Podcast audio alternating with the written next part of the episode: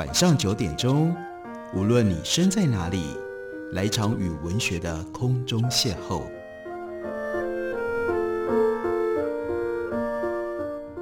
杨照谈书，邀您一同遨游文学世界，认识古今中外的经典之作。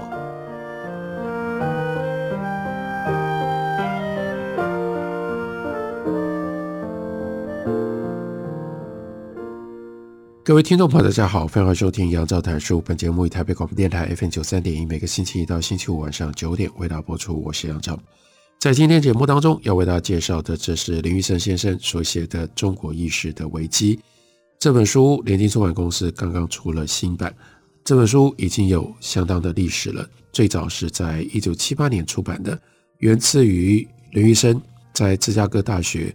社会思想委员会攻读学位的时候所完成的博士论文，在那个时候，这本书提供了一个新的观点，重新审视五四时期在社会跟文化上面到底成就了什么，以及引发了什么样新的中国现代史上面的问题。尤其是在书里面将陈独秀、胡适以及鲁迅并列，对他们三个人到底在思考什么，他们生命的关怀。从思想史的角度，给了非常特殊、非常新奇的一些解释，因而对我们理解五四新文学跟新文化它的动向，还有后续的变化，来自于对整个中国近代知识分子以及近代中国史的认识跟理解，带来了非常大的影响。当然，经过了这么多年，这些影响已经褪色了。不过，看联经出版公司的新版本，还是让我们感觉到。当时年轻时候的林玉生，他在思想史的探索上面留下了一些非常重要的个人风格以及个人成就。在新版的书里面收录了一篇非常重要的附录，那是林医生自己口述，标题虽然叫做《我研究鲁迅的缘起》，不过更重要的是他在回忆当中，让我们更能够了解这样的一个作者，他究竟。经历了一个什么样的人生的过程，以至于让他变成了一个历史研究者，并且会选择鲁迅作为他历史研究当中非常重要的一个对象跟目标。这是林玉生用第一人称的口吻说：“我和中国文化的最初接触是我的母亲。我出生在一个相当富裕的家庭，但我的母亲却经历过非常艰困贫寒的生活。我的外祖父。”到东北闯关东，得到了肺病，不到五十岁就去世了。外祖母一个人带大五个女儿，还有另外一个弱智的男孩，在山东黄县的农村里面生活，非常的艰苦。每一年一家人只有两斤油，所以呢，几个女孩很小就要劳作，去编织绑头发的这个法网来换钱。所以虽然我在富裕的家庭里面长大。但我从小的教育是更多来自于母亲那些贫苦生活的经验，以及对于贫穷的深切同情。我家里面有一个带我的保姆张妈，这个张妈呢也有特别的来历。她原来是满洲的贵族，干净守礼，有人格上面自然的尊严。作为一个小孩，林玉生说：“我和张妈之间有一种承认差异下的相互尊重，虽然仍然是一个小孩。”但这种尊重发自内心，就变成了心灵秩序当中的一部分。张妈叫我二少爷，身份差别的礼节很分明。而我上学出门的时候，除了给我母亲行礼，也会跟张妈鞠躬。我对张妈有来自于内心的一种尊重。对我来说，人跟人之间的平等，对于穷苦人的同情，从小就很自然。我母亲经常说。我们叫做草木人家，而不是书香门第。但我们家里处处表现出来中国文化的一种人情跟善意，是很根本的本体上的意义的。他说：“我记得我小学五年级的时候，有一次呢，张妈很着急，因为她自己的儿子来了，但张妈却不让他进来，叫他在大门外的树下等着。原来张妈的家里这个时候需要一大笔钱。”要不然呢，有仇家要来寻仇，张妈只好去告诉女主人，也就是林玉生的母亲。母亲也很急，在工厂立刻打电话通过我父亲在天津工厂驻北京办事处要去筹钱，但呢天已经晚了，第二天才有办法筹出这么多钱。结果呢，母亲竟然在当天晚上急得发作了腮腺炎。第二天办事处送钱来了，我母亲和张妈一起送钱去到雍和宫附近贫民区的张妈家。事情解决了，但他一直记得这件事。林玉生作为一个小男孩，他说这件事给了我很大的影响。中国人的道德情操当中的最高境界里，有一种设身处地的同情心，它会产生不同身份底下的同一之感。这种平等比由上而下的这种同情，这种 condescending 的 sympathy 要更来的重要，也更来的高贵。林玉珍接着说：“我在北师附小读了六年的书，考上了北京师范大学附设中学，又读了一年半。到了一八四八年年底，这也就是甘利本松在中国记录国共内战北平这个时候最大变化的时刻。林玉生就跟家人离开了北平，因为北平很快就陷落了，然后到了台湾。”他说：“我上小学的时候，感受到老师对小孩的爱护。虽然那个时候在北平的很多的老师作为知识分子，他们往往是同情共产党，是酌情的。他们的那种态度很纯正，是赤诚的关心下一代。这让我喜欢学校的生活。当时我有一个奇怪的想法，那就是我要变成每一天第一个最早去上学的人。”在校门还没有开的时候去敲门，让工友来开门。所以每一天都很早就出门。有一天天刚亮，像往常一样走过家门前大拐棒胡同，还没有转入小拐棒胡同之前，竟然就看到了一具尸体。原来有一个人冻死在那里。这给他的震撼太大了。他说这是一个太强烈的对比。我刚从一个温暖的家里面出来。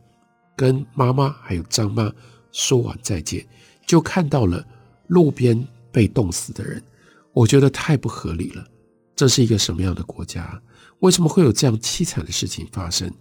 从那个时候开始，我心里面就逐渐浮现出一个自我的要求：要弄清楚为什么这个国家会有这种不公平的事情发生。那是小学六年级的时候，国家当中种种不合理的现象，第一次。以如此强烈的方式进入到这个小男孩的内心，而当时心里面甚至对于国家跟社会是无从区分的。啊，接着说，上了师大附中之后，我的思想快速的开窍。当时的国文老师很优秀，他是师大的一个副教授，同时被派到师大附中来教国文。那他告诉我们，同学们在中午两个小时的休息时间，不要光打球。可以到琉璃厂去看看书，那里有商务印书馆，有开明书店，有中华书店等等。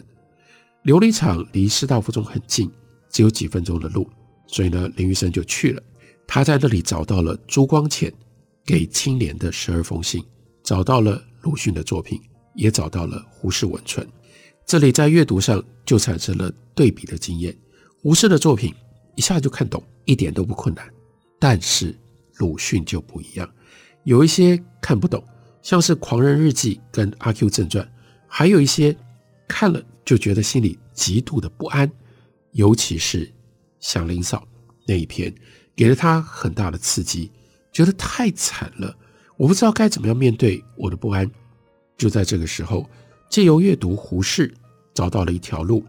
胡适在伊普森主义的这一篇文章里面就说：如果你想要为国家做一点事，你先要把自己铸造成器，这让我明白，要让中国变得更合理，首先我要充实我自己，不要随着口号起舞。林玉生说：“我少年时代读鲁迅，一是非常不安，里面那些凄惨的故事，祥林嫂、人血馒头，就像我曾经撞见的在路边冻死的人，让我感到不安。但是呢，其中也有非常光明的。”比如说，小说《故乡》里面写少年闰土跟他的玩伴也就是作者自己，有非常美的人跟人之间的关系。那是一种充满了 restraint and tenderness，节制跟温情的关系。在故乡的末尾，鲁迅是这样写：我在朦胧当中，眼前展开一片海边碧绿的沙地，上面深蓝的天空挂着一轮金黄的圆月。我想，希望是本无所谓有，无所谓无的。这正如地上的路，其实地上本来没有路，走的人多了，就变成了路。林玉山说，很多人注意到的是最后一句，但是少年时代读鲁迅，他比较记得更清楚的，反而是深蓝的天空上挂着一轮金黄的圆月，非常的美，象征着少年作者跟闰土之间圆满无碍的纯正的友情。再下来，他提到了。鲁迅的在酒楼上，在酒楼上呢，写传家女儿阿顺，瓜子脸，像晴天一样的眼睛。鲁迅小说《在酒楼》里有这么一段话：我生平没有吃过荞麦面，这回一尝，实在不可口，却是非常甜。我慢然地吃了几口，就不想吃了。然而无意中，忽然看见阿顺远远站在屋角里，就使我立刻消失了放下碗筷的勇气。我看他的神情是害怕，而且希望，大概怕自己调的不好，愿我们吃的有味。我知道，如果剩下大半碗来，一定要使他很失望，而且很抱歉。我于是同时决心放开喉咙灌了下去，几乎吃的跟强妇一样快。林玉胜说，这里描写的中国文化里的那种人情关系，作者跟阿顺并不因为阶级的差异所隔阂。有一种真正的设身处地的同情和平等，而这种同一之感是中国文化道德情操最高境界之一。这是他阅读鲁迅、了解鲁迅的起点。我们休息一会儿，回来继续聊。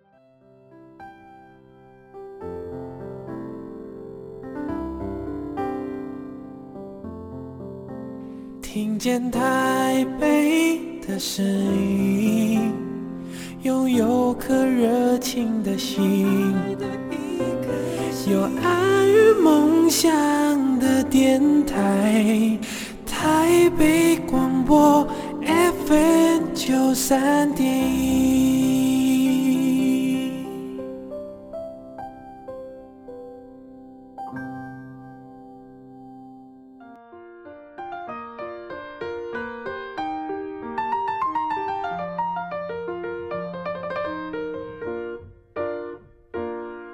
感谢您继续收听《杨照谈书》，本节目以台北广播电台 FM 九三点一，每个星期一到星期五晚上九点，为大家播出到九点半。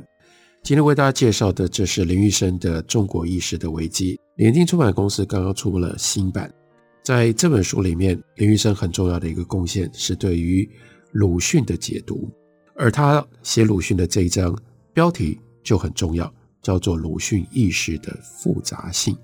他说，鲁迅意识的特征。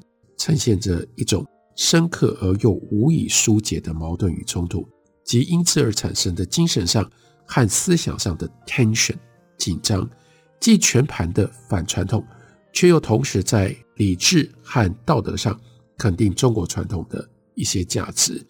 关于这样的一个看法，在新版当中收录了二零一六年林玉生自己口述他如何开始研究鲁迅，有了不太一样。但是相关的一种描述方式，他说：“我早年读鲁迅，产生了一个最大的问题。鲁迅一方面决绝的要扫除所有的传统文化。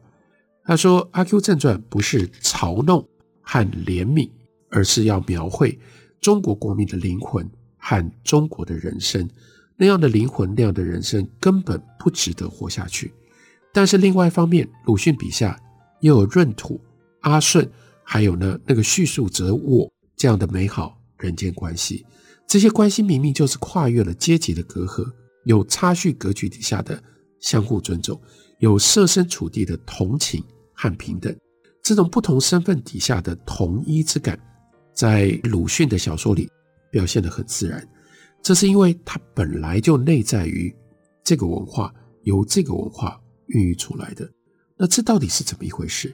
一个中国文化的儿子能写出那么深刻的人间情感，另一方面却又那么凶悍、毫无伤感的写这个文化吃人，要抛弃所有的中国文化，而他竟然还可以没有发疯。所以这些困惑，林玉胜说，是我研究鲁迅最初的原因。到了后来，我终于慢慢发现，在这些困惑的背后，蕴含着是一个巨大的历史性的困惑，而这个巨大的历史性困惑表现为中国现代思想最深刻的危机。所以，为什么这本书的书名叫做《中国意识的危机》？就如同鲁迅写阿 Q 那样的中国国民的灵魂，得到的是完全绝望的结果。阿 Q 不能面对现实，有一套精神胜利法；阿 Q 还有一套完整的世界观。有完整的对待世界的办法。不光如此，最可耻或者是最麻烦的是，阿 Q 还很快乐。他到临死的那一瞬间才知道要死了，但他完全不明白为什么要死。如果中国就是像阿 Q 所展现出来的那样，这样的一个中国，这样的中国的国民性，当然只能够等待毁灭。问题是，阿 Q 并不知道这样的结果，这是一个死结。这样的一个逻辑的结果，鲁迅自己本身承担不了，他必须要为这个死结找到一条出路，但鲁迅失败了，他陷入到新的死结当中。